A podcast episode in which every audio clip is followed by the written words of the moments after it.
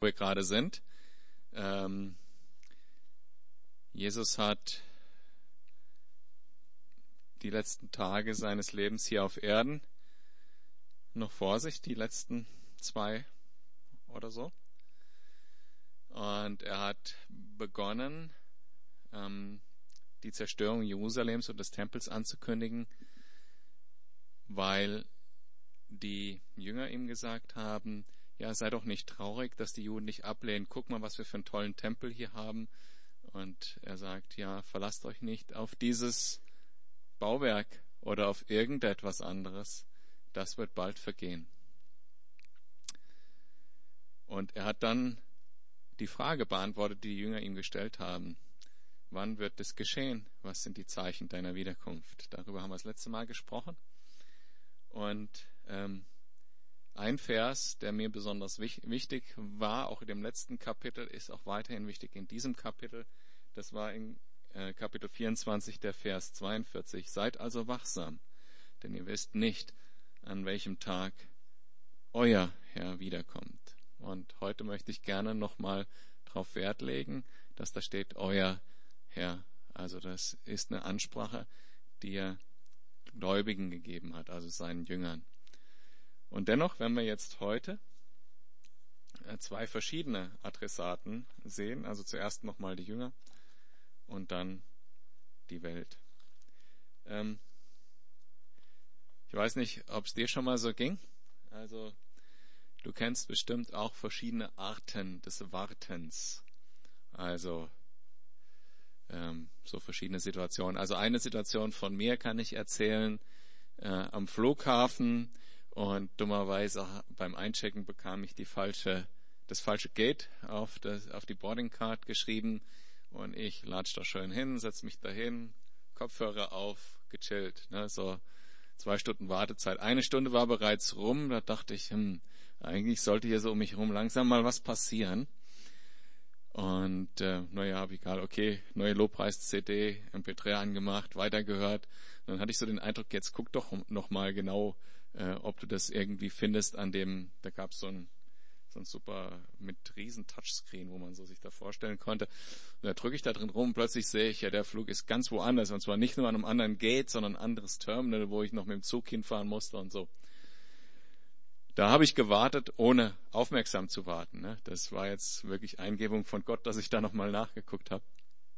Weil an dem direkten Terminal-Monitor stand immer noch eben der Flug, wo ich eigentlich lang wollte und habe den Flug noch gekriegt. Aber ich habe nicht wachsam gewartet. Ne? Es gibt aber auch die Art von Warten, die ein Jäger hat, wenn er sich in seinen, äh, wenn er sich, sich auf seinen Hochsitz setzt mit seinem Gewehr. Ne? Dann, der wartet auf eine ganz andere Art und Weise, eine ganz klaren Erwartung. Sobald die Wildsau da lang kommt, kennt ihr die Geschichte mit der Wildsau aus dem Lidl von letzter Woche?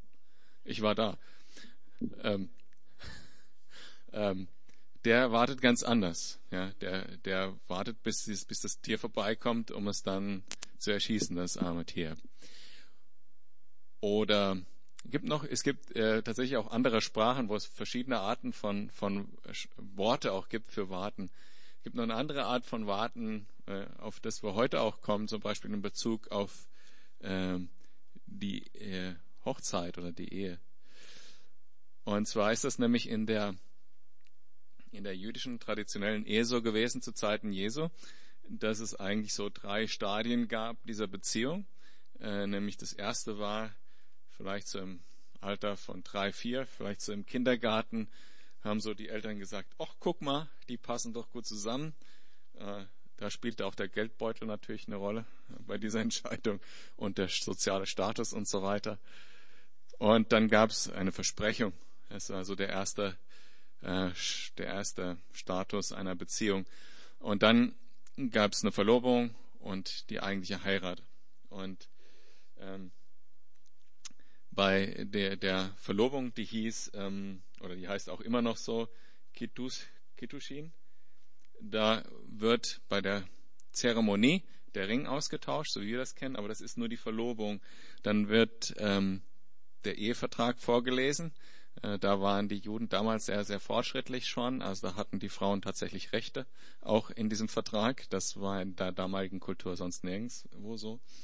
Äh, ausgeprägt. Und ähm, dann, äh, und jetzt kommt es euch langsam bekannt vor, nehme ich an, auch mit dem, was Jesus mit, mit der Gemeinde getan hat, dann nehmen die Ehepartner einen Schluck Wein aus dem gleichen Becher als Zeichen des Bundes. Und das dann war der Ehevertrag rechtlich bindend.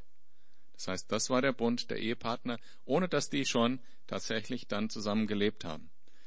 Das heißt, die waren verheiratet, lebten aber noch nicht zusammen, hatten auch noch keinen Geschlechtsverkehr oder andere direkte Interaktion. Wenn sie sich getroffen haben in dieser Zeit, immer zu dritt, da war noch jemand dabei äh, und ähm, hatten dann trotzdem vielleicht eine gute Zeit äh, irgendwie. Aber äh, so war das dann. Und diese Phase der Verlobung konnte viele Monate dauern. Und das äh, Witzige, jetzt kommt die nächste Parallele, äh, wie lange diese Phase dauert und wann dieser Tag sein würde, wann der Bräutigam die Braut abholt, bestimmte der Vater des Bräutigams. Und ihr erinnert euch an den Vers aus dem letzten Kapitel, äh, wo Jesus gesagt hat, den Zeitpunkt kennt keiner, auch der Sohn nicht, sondern nur der Vater. Und diese, die Zeremonie, Zeremonie äh, der, der, die eigentliche Hochzeit sozusagen, die beginnt damit, dass der Bräutigam das von seinem Vater äh, gesagt bekommt. Heute ist der Tag der Hochzeit. Und dann weiß aber noch keiner die Stunde, sondern nur den Tag. Und dann bereitet er sich vor. Und ähm, der Tag beginnt ja, äh, der jüdische Tag beginnt ja um 6 Uhr abends. Das er beginnt in der Dunkelheit und endet im Licht. Und er geht dann, macht sich bereit und geht dann los und äh, auf der Straße ist dann schon, sind dann schon die feiernden äh, Leute, eingeladene Leute, die dann mit Fackeln ihm entgegenziehen und äh, das Schoferhorn blasen und dann rufen, der Bräutigam kommt. Und die Braut weiß von dem allen dem nicht viel. Die hört das erst, wenn die Leute rufen, der Bräutigam kommt. Dann kriegt die das mit. Und dann hat die noch ein bisschen Zeit, sich fertig zu machen und so. Trauma, ja. Äh, und auch, was auch interessant ist, auch ein kultureller Unterschied, ja. Damals hatte der Bräutigam äh, das Recht, zu spät zu kommen, ne?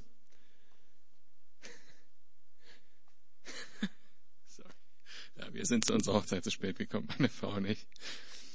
Ja, ähm, ja, und ähm, und die Leute, die dort auf der Straße waren und auf diesen Moment warteten, dass, dass das Freudenfest sozusagen anfängt, ähm, das äh, waren die Brautjungfern und so weiter. Also die, die, äh, wie, wie sagt man heute dazu? Nee, Brautjungfern ist das richtige Wort. Und während der, der Bestman, der Trauzeuge vom Mann. Wie heißt denn das richtig? Auf Deutsch? Nee, Trauzeuge. Also der, der, wie sagt man dazu denn? Trauzeuge. Ja. Ja. Äh, der, der geht eben, hilft dem Bräutigam und geht mit dem Bräutigam. Und dann ähm, wird es auch wieder abgeschlossen, indem dann die alle in die äh, Ort der Festivitäten gehen und dann wird der Bund endgültig nochmal beschlossen, indem die beiden aus dem Becher gemeinsam trinken und Segensworte vom Rabbi gelesen werden über diese Ehe. Und dann geht die Feier los. Und die Feier, die ging dann bis zu drei Tage oder so. Also das so richtig, da geht's richtig rund. So. Und ihr kennt teilweise, vielleicht aus amerikanischen Filmen kennt man teilweise auch so, wie die dann tanzen und so und diese ganzen Riten mit Musseltoff und so, den ganzen, die ganze äh, Zeremonie.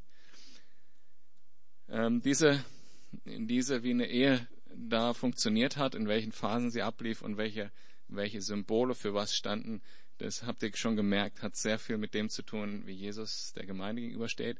Und ich erzähle es aber aus einem anderen Grund, weil wir heute ähm, diese Geschichte haben von den Jungfrauen, äh, die auf den Bräutigam warten auf der Straße ist äh, ein Gleichnis.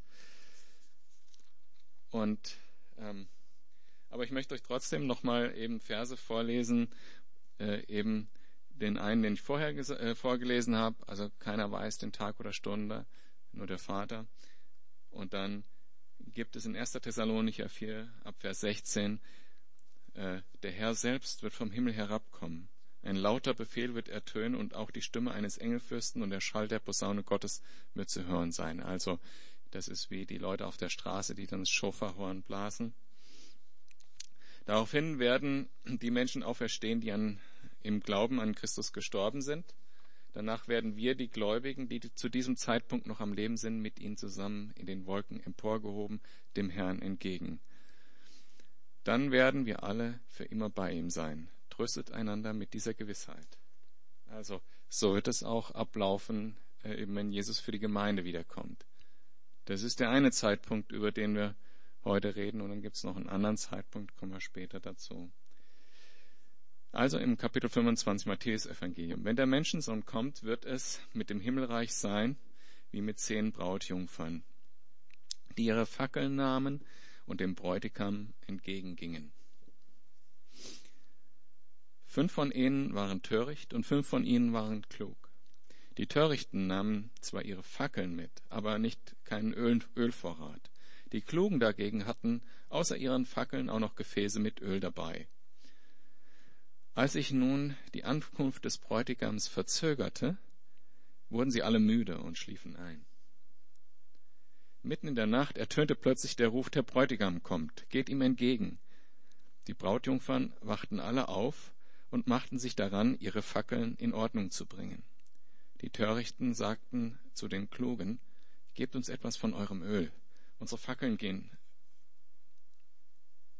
Geht Öl. Unsere Fackeln gehen aus. Aber die Klugen antworteten, das können wir nicht. Es reicht sonst weder für uns noch für euch. Geht doch zu einem Kaufmann und holt euch selbst, was ihr braucht. Während die Törichten weg waren, um Öl zu kaufen, kam der Bräutigam. Die fünf, die bereit waren, gingen mit ihm in den Hochzeitssaal. Dann wurde die Tür geschlossen.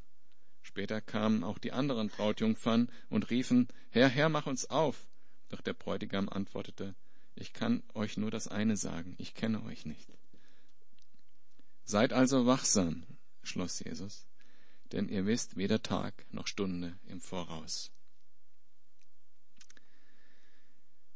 Also wir sind hier bei einem Gleichnis und das Gleichnis beginnt, wie bei Matthäus die Gleichnisse beginnen, mit dem Reich der Himmel wird es sein, wie? Und ganz konkret äh, bei einem Gleichnis äh, habe ich schon mal äh, erzählt. Gleichnis, das Wort äh, im Griechischen ist das Wort, was wir im Deutschen auch haben mit Parabel und das heißt so viel wie ein Ball an die Seite von etwas werfen. Ähm, und damit ist gemeint, eine Wahrheit zu transportieren in einer bildhaften Geschichte. Und das sage ich deshalb wieder und wieder, ähm, damit wir nicht den Fehler machen, zu viel in ein Gleichnis zu interpretieren. Das Gleichnis hat genau ein Ziel. Jesus will genau eine Sache sagen und das sagt er am Schluss nochmal, wacht, seid also wachsam. Und der Unterschied zwischen den Brautjungfern, den fünf mit Öl und den fünf ohne Öl, ähm, war, ähm, dass sie klug waren. Äh, was, was ich äh, schon oft überlesen habe, als ich diese Stelle gelesen habe, war folgende Stelle. Als sich die Ankunft des Bräutigams verzögerte, wurden sie alle müde und schliefen ein. Alle zehn. Das heißt, es, es geht darum, diese Wachsamkeit besteht darin, klug zu sein.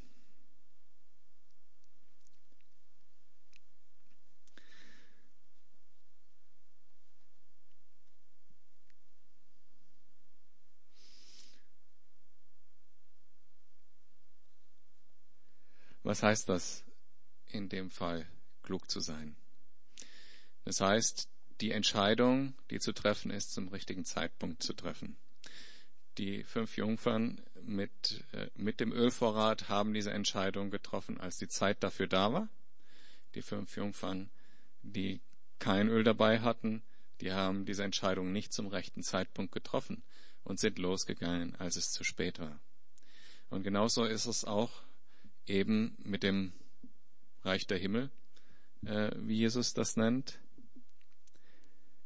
Ähm, es gibt Entscheidungen, die kann man nicht mehr treffen, wenn Jesus schon unterwegs ist zu uns. Natürlich auf jeden Fall diese Entscheidung, die Gnade von ihm anzunehmen. Letztendlich ist ja der Heilige Geist und das Öl sind ja immer in, in der Bibel äh, Synonym gebraucht. Die Leute, die das Öl hatten, das waren Gläubige, die, die keins mehr hatten, waren Nichtgläubige. Also man kann vom Heiligen Geist berührt werden und ein bisschen Öl gespürt haben, ohne dass man sich Jesus gibt, ohne dass man ihm sein Herz gibt. Man kann sagen, ja, das war aber schön heute Abend oder so. Ach ja, ich habe mal in der Bibel gelesen und das war echt toll, das hat mir was gegeben, ohne dass man jemals die richtige Entscheidung trifft. Man kann vom Heiligen Geist berührt werden, ohne dass man genug Heiliger Geist hat. Genug Heiliger Geist ist das, was in der Bibel steht mit, sobald ich Christ werde, sobald ich sage, ich weiß, ich schaffe es nicht alleine, ich bin Sünder, ich muss Vergebung von Jesus annehmen und betet das zu Gott, vergib mir, weil ich sündige, habe gesündigt in dem und dem, vergib mir, ich brauche deine Vergebung. Und dann sagt, dein Leben gehört mir. Und das ist der entscheidende Schritt. Wenn man dann sagt, dein Leben mein Leben gehört dir, dann hat man diese Entscheidung getroffen, die man treffen muss, bevor Jesus wiederkommt.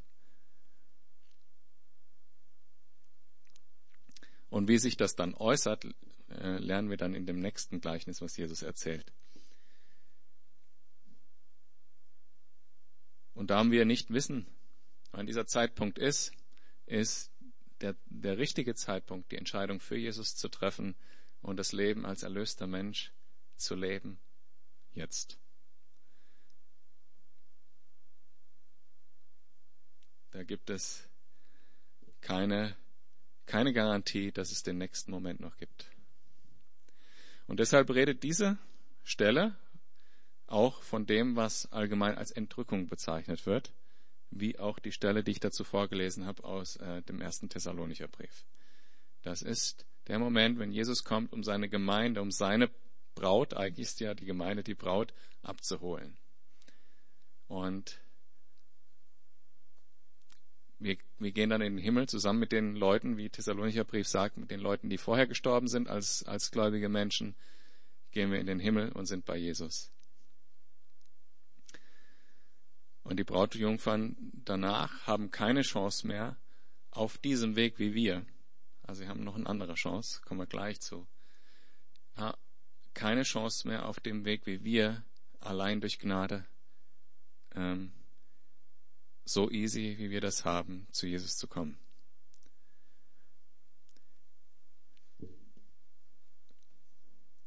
Dann geht's weiter mit der Fragestellung, was ist denn das wachsame Leben, wenn ich diese Entscheidung getroffen habe? Also wenn ich die Entscheidung getroffen habe, Jesus ist mein Herr, hat es ja Konsequenzen. Wenn jemand Herr ist, dann hat er was zu sagen.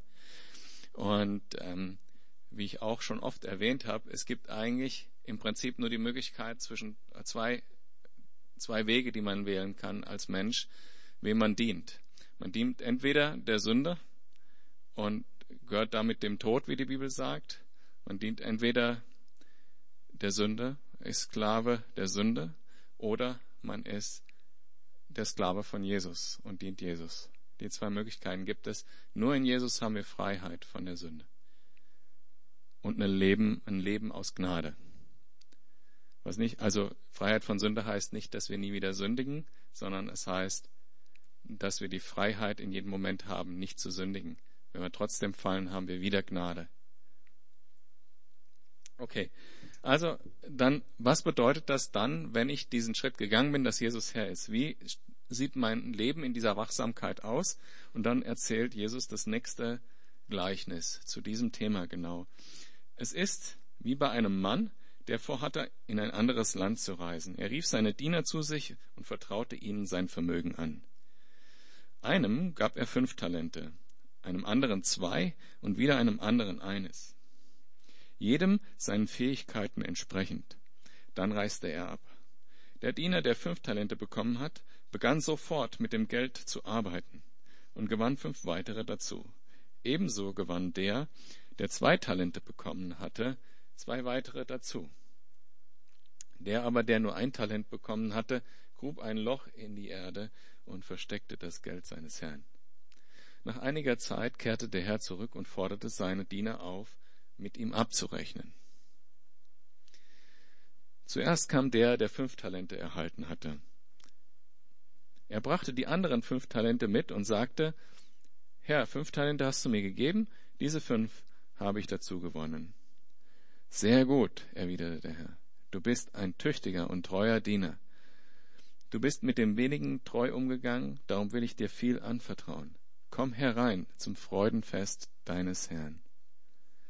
Dann kam der, der zwei Talente erhalten hatte. Herr, sagte er, zwei Talente hast du mir gegeben. Hier sind die zwei, die ich dazu gewonnen habe. Sehr gut, erwiderte der Herr.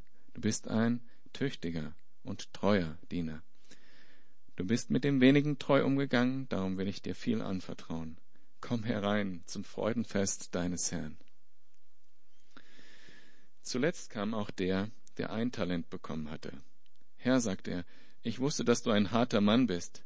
Du erntest, wo du nicht gesät hast, und sammelst ein, wo du nicht ausgestreut hast. Deshalb hatte ich Angst und vergrub dein Talent in der Erde. Hier hast du es zurück, hier hast du zurück, was dir gehört. Da gab ihm sein Herr zur Antwort, du böser und fauler Mensch. Du hast also gewusst, dass ich ernte, wo ich nicht gesät habe und einsammle, wo ich nicht ausgestreut habe.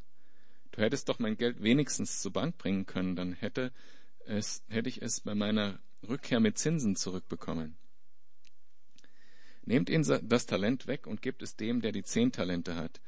Denn jedem, der hat, wird gegeben, und er wird im Überfluss haben. Wer aber nicht hat, dem wird auch das genommen, was er hat. Doch diesem unnützen Diener werft in die Finsternis hinaus, dorthin, wo es nichts anderes gibt als lautes Jammern und angstvolles Zittern und Beben.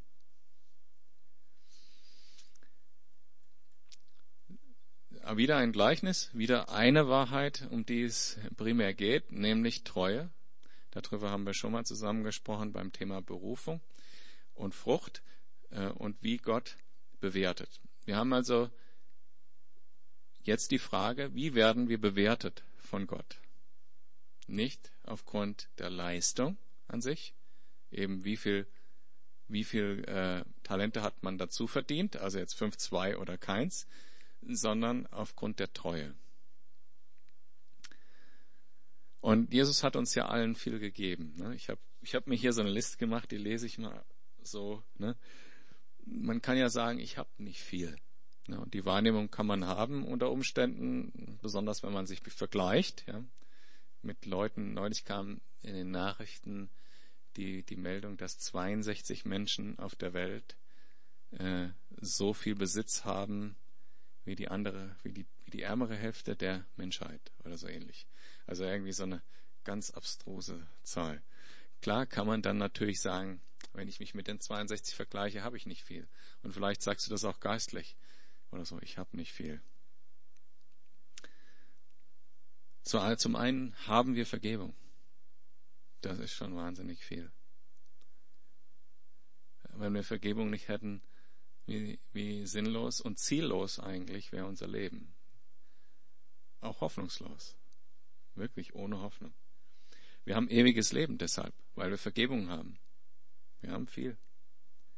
Wir haben Gottes Liebe im Herzen wir haben Gottes Wort, was uns weiterentwickelt, wenn wir, wenn wir darin studieren, darüber nachdenken, was uns mehr Liebe schenkt und mehr Erkenntnis und, und mehr Talente sozusagen. Wir haben Zeit. Ich meine, habt ihr darüber mal nachgedacht? Jeder Tag ist ein Geschenk. Wir haben Zeit. Ist eine Gabe von Gott. Wir haben Freiheit. Wir besonders in unserer Welt, hier in unserem, in unserem Staat, wir haben Freiheiten. Wir können äh, über unseren Glauben sprechen. Wir dürfen öffentliche Veranstaltungen machen. Äh, wir können uns auch sonst wie verwirklichen, Berufe wählen, wie wir wollen, unsere Meinungen äußern und so weiter. Wir haben materiellen Reichtum, wir haben Geld eigentlich hier. Und mehr auf das Geistliche bezogen, wir haben, jeder hat Gaben von Gott bekommen, die er einsetzen soll zum Wohl der Geschwister. alles Mögliche. Also von ähm, Hilfe, schlicht und einfach. Ne? Irgendjemand zieht um, braucht jemand zum Streichen. Ja, ein anderer kann das. Ähm, oder jemand ist krank und braucht Gebet und jemand hat die Gabe, für Heilung zu beten. Oder ja, kennt ihr ja die Liste aus der Bibel. Und ich glaube, diese Dinge gehören uns. Man kann nicht errettet sein und nicht diese Dinge sehen. Ja, wir haben, dass wir in dieser Welt leben, dass es eine Gnade von Gott ist, dass wir die Liebe von Gott erfahren haben und selber die Liebe in unserem Herzen tragen. Man kann nicht errettet sein, ohne dass man diese Dinge sieht. Und darum geht es auch bei dem Diener, der mit dem einen Dinar nichts gemacht hat. Wenn ihr mal genau hinschaut, äh, da wird eine Sache etwas weiter elaboriert von Jesus, nämlich wie dieser Eintalente-Knecht den, den Herrn sieht. Und könnt ihr euch erinnern, was er gesagt hat? Du bist streng, du bist so einer, weißt du. Und ich meine, viele von uns vielleicht, die jetzt äh, eher in traditionellen äh, Kirchen oder so aufgewachsen sind, die haben vielleicht sogar auch dieses Gottesbild mit der Muttermilch bekommen. So einer, der mit dem mit dem Hammer oben im Himmel sitzt oder mit dem, äh, sobald du irgendein falsches Wort sagst, dich mit dem Blitz abschießt oder so. So diese Vorstellung von Gott, ne? der eigentlich der strafende Gott. Und diese, diese Vorstellung kann nur jemand haben, der Jesus nicht kennt. Und das ist das Problem von diesem Eintalente-Knecht. Der kennt Jesus eigentlich nicht. Der hat ein völlig falsches Bild und kann ihm deshalb auch nicht nachfolgen oder ihm treu sein, weil er ihn nicht kennt. Er weiß nicht, dass Gott Gutes mit ihm im Sinn hat. Denn nur dann, wenn ich das weiß, wenn ich weiß, wenn ich Gottes Gnade habe, kann ich ihm auch wirklich dienen und das vermehren, kann ich ja sowieso nicht aus meiner eigenen Kraft. Ist alles eine Gnade. Jemand, der aber die Gnade nicht kennt, wie dieser Knecht, der nur Gott sieht als den strafenden Gott, der über alles wacht und nur guckt, was du jetzt mal falsch machst, der hat da völlig, der lebt völlig am Ziel vorbei. Und hat deshalb auch das Problem, was er hat, nämlich, dass, äh, dass Jesus ihm am Ende sagt, ja, das ist böse, wenn du über mich so denkst. Oder er hat ein anderes Problem, und das lesen wir auch in der Antwort von Jesus, böser und fauler Knecht. Das ist auch ein Thema, die Faulheit wird ja in der Bibel ganz oft thematisiert. Und ähm, zur Faulheit ähm, könnte man in unserer heutigen Welt natürlich sehr, sehr viel sagen. Also Faulheit ist zum Beispiel auch dieser übertriebene Konsum von Entertainment ja, in jeglicher Form, also von äh, Fernseh, Internet, äh, Computerspiele und so weiter. Also dieses Verbringen, Zeit verbringen mit Dingen, die nicht irgendwie, also nicht, dass ich das komplett jetzt ablehne, ne? versteht mich nicht falsch, aber einfach nicht zu überlegen, was fange ich mit meinem Leben an. Das ist letztlich Faulheit, ne? zu sagen, oh ja, ich mache mal nix vielleicht. Ja. Es gibt Leute, die haben eher das Problem, denen müsste man eher sagen, mach doch mal nix. Ja. Und es gibt aber auch viele Leute, denen müsste man sagen, mach doch mal was. Trau dich auch mal was, ja, und so. Und, und komm mal aus, pushen und so, ne? So. Ja.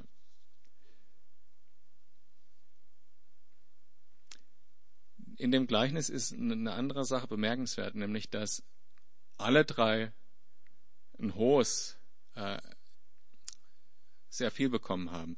Also ein Talent ist schon sehr viel Geld will ich damit sagen. Also ein Talent ist schon richtig viel. Das ist viel. Zwei ist viel. Fünf ist noch viel mehr. Aber es kommt dabei nicht darauf an, wie viel es ist, sondern nur, wie man damit umgeht.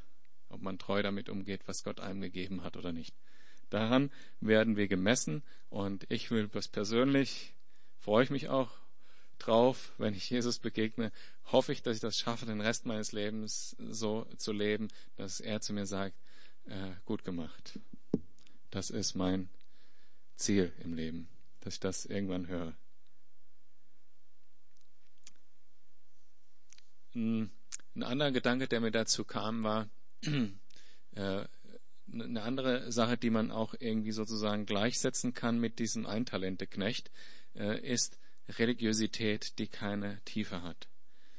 Also Leute, die äh, irgendwie sich irgendwo in der Kirche einschreiben oder Kirchensteuern bezahlen, aber keinerlei äh, Tiefe da drin haben, keine Beziehung zu Gott haben, Gott nicht kennen. Das gibt's leider auch sehr oft und äh, auch zunehmend eben in äh, Gemeinden, die eher so bekenntnisorientiert sind.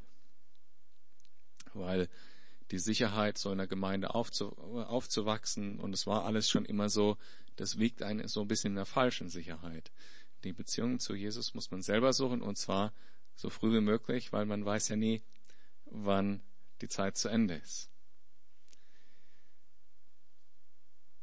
Wir verlassen jetzt diesen Bereich, der uns irgendwie direkt angeht und kommen jetzt zu einem Thema ab Vers 31.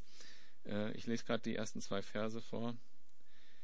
Wenn der Menschensohn in seiner Herrlichkeit kommen wird und mit ihm alle Engel, dann wird er in der König in wird er in königlichem Glanz auf seinen Thron Platz nehmen. Alle Völker werden vor ihm versammelt werden und er wird die Menschen in zwei Gruppen teilen so wie der Hirte die Schafe und die Ziegen voneinander trennt.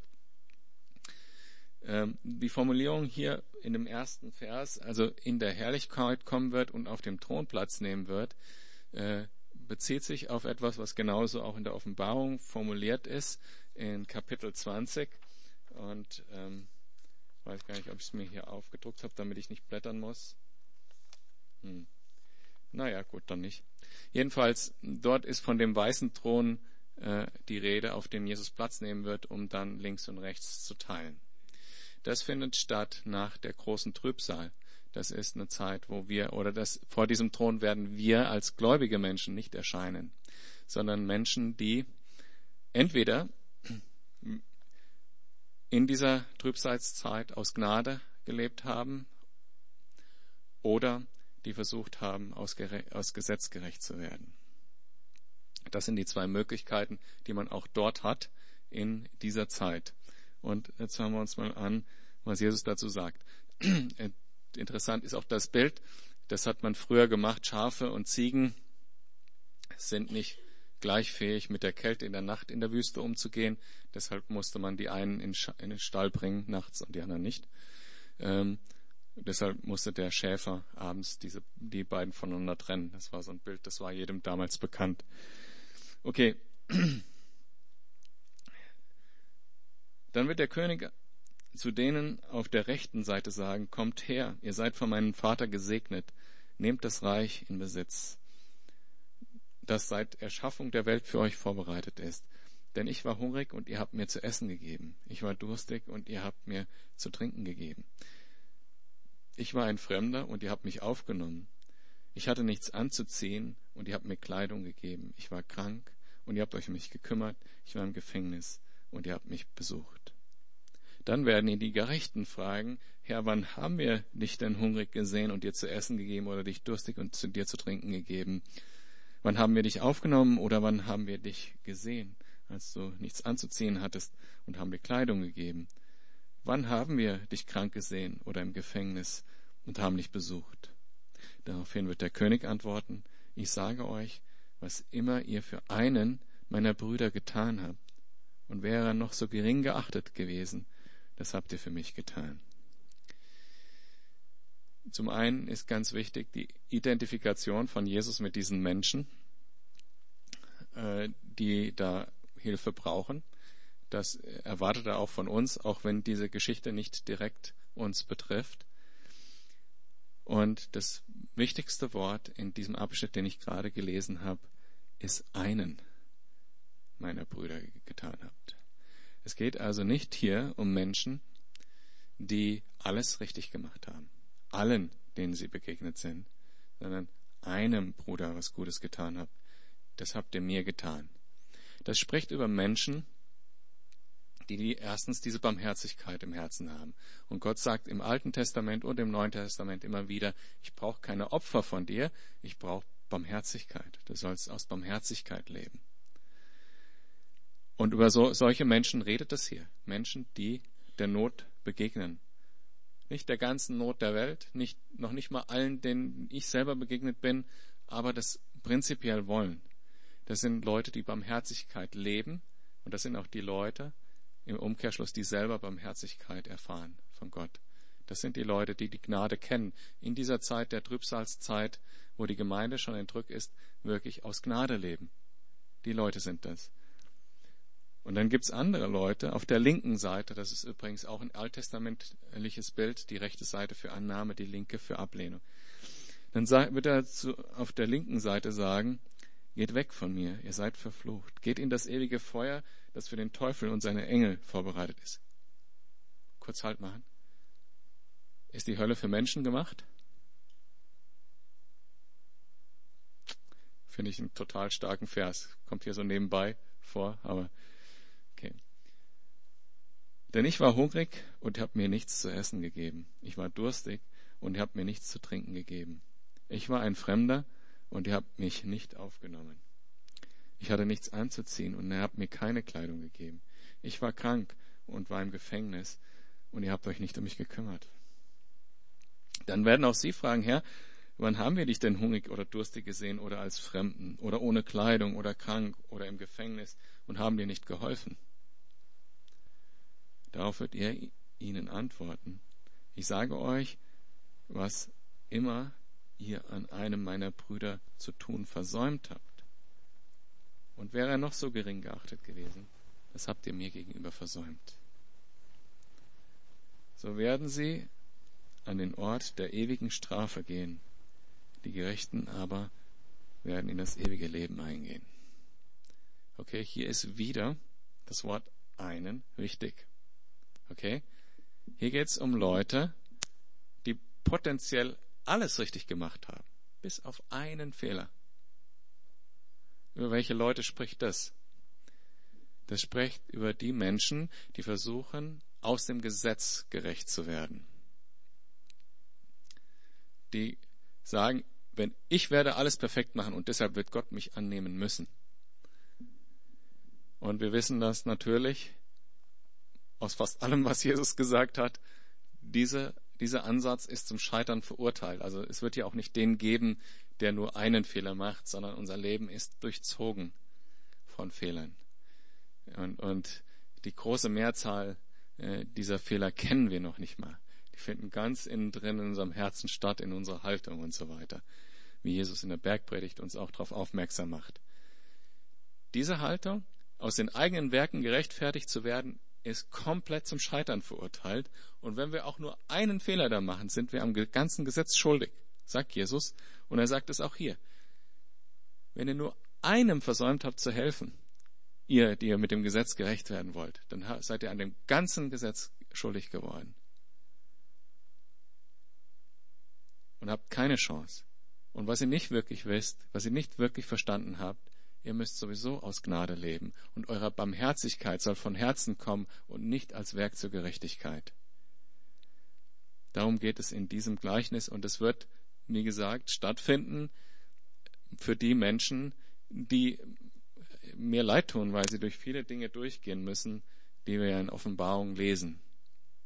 Diese, dieses Event findet auch bei Offenbarung ziemlich ganz am Ende statt, Kapitel 20, wenn schon alles durch ist. Zu der Zeit wird, wird nur noch ein Bruchteil der Menschheit überhaupt existieren. Da ist einmal die Gemeinde entrückt und dann äh, sind die ganzen Katastrophen, von denen da die Rede ist in, in Offenbarung.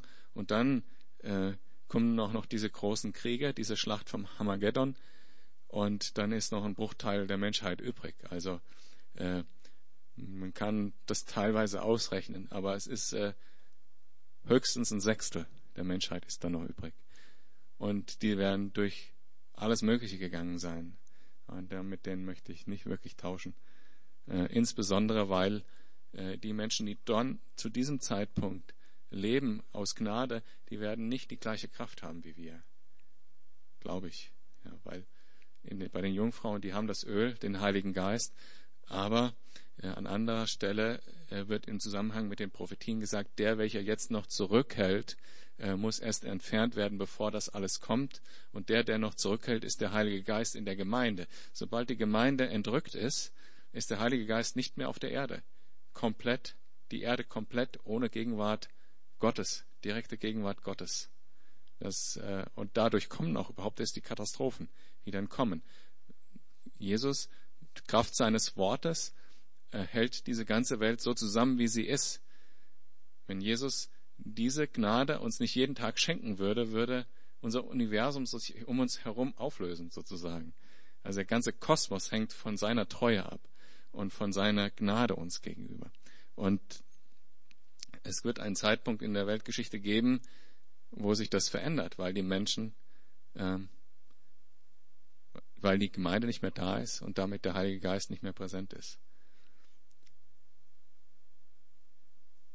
Und die werden ganz andere Herausforderungen haben, wirklich aus Gnade zu leben. Für uns ist es wirklich einfach. Und deshalb zurück zum Anfang des Kapitels. Solange diese Zeit da ist, die ist jetzt, müssen wir so leben. Sollten wir uns es wirklich einfach machen und so leben. Die Gnade von Gott anfangen, unser Leben Jesus anvertrauen, ihm ganz dienen, treu sein in dem, was er uns dann gibt und dann brauchen wir durch dieses Gericht nicht mehr gehen, sondern stattdessen vor dieses Gericht, wo er äh, sagen wird, gut gemacht, treuer Diener. Gerettet werden wir durch unsere Werke nicht, sondern nur aus Gnade. Das sagen alle diese Gleichnisse, die wir gelesen haben. Äh, ich habe immer wieder meine Not gehabt mit dem Lesen dieser Dinge, weil, weil ich dieses Klischee, was dieser untreue Knecht hatte über Gott, ziemlich tief in mir drin habe, so aus meiner Erziehung. Und äh, wenn ich dann so einen Text lese, denke ich, ist Gott vielleicht doch so? Ne? Und äh, eigentlich sagt der Text aber genau das Gegenteil. Er sagt genau das Gegenteil. Gott ist ein guter Gott. Er meint es gut mit uns. Er meint es gut mit dir. Und er möchte, dass du diesen Charakter, den er hat, auch annimmst, dass du es auch gut meinst.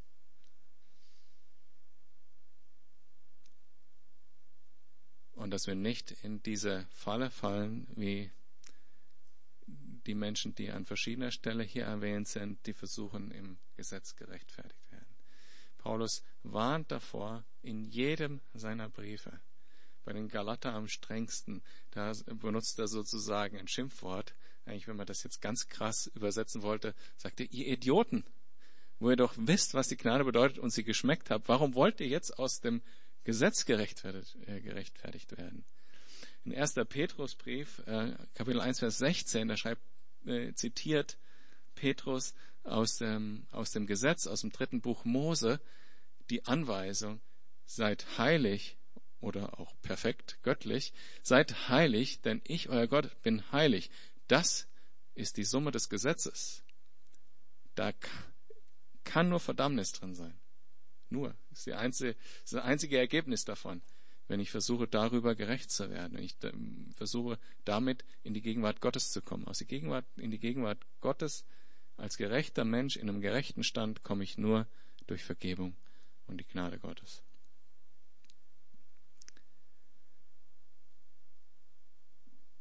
Amen.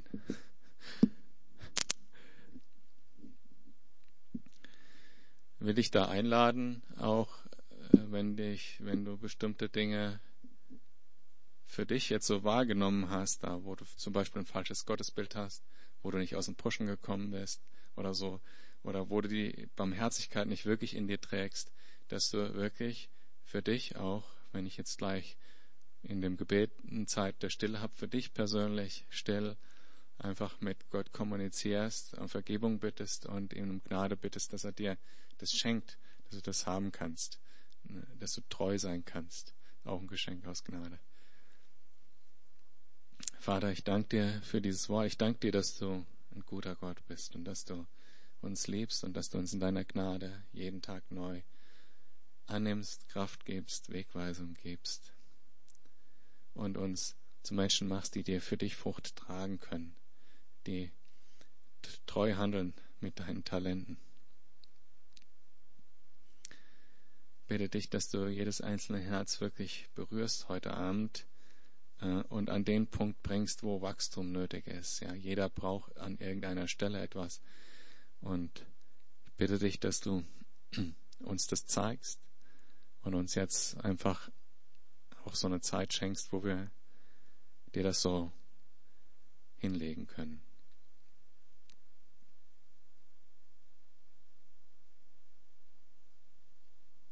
Jeden, der jetzt mit dir gesprochen hast, wirklich segnest, reich segnest, erfüllst mit der Kraft deines Geistes, dass das Feuer deines Geistes im Herzen lodert und eine Begeisterung dafür da ist, was du tun kannst und tun willst mit jedem Einzelnen hier.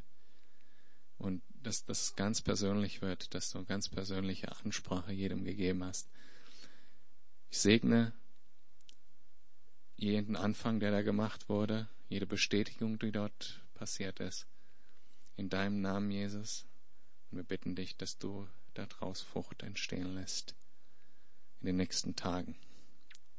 Amen.